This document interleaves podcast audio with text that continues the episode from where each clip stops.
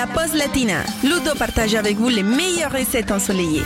Et oui, je sais, très souvent je vous dis on fait une recette light aujourd'hui, et puis au final je glisse trois morceaux de chorizo ou bien du gorgonzola par-ci par-là.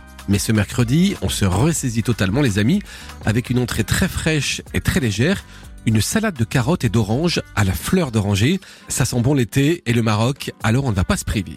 Les ingrédients pour 4 personnes pour cette salade, il nous faut environ une demi-cuillère à soupe d'eau de fleur d'oranger, 500 g de carottes, 2 oranges bio, une échalote, une cuillère à soupe de vinaigre de xérès, une cuillère à soupe de miel, une cuillère à soupe de mélange de graines, du sel, du poivre, de l'huile d'olive et 4 jolis brins de persil. On commence la préparation. On va bien sûr éplucher et râper les carottes au-dessus d'un saladier ou au robot. On va éplucher l'échalote, l'émincer et l'ajouter dans notre saladier. Ensuite, on va peler une orange à vif sur la planche à découper, la détailler en suprême en dégageant bien les segments avec la lame d'un couteau pointu et on va les tailler en morceaux, ajouter tout ça aux carottes râpées et mettre au réfrigérateur. Après, on va préparer une petite vinaigrette avec la seconde orange qu'on va presser.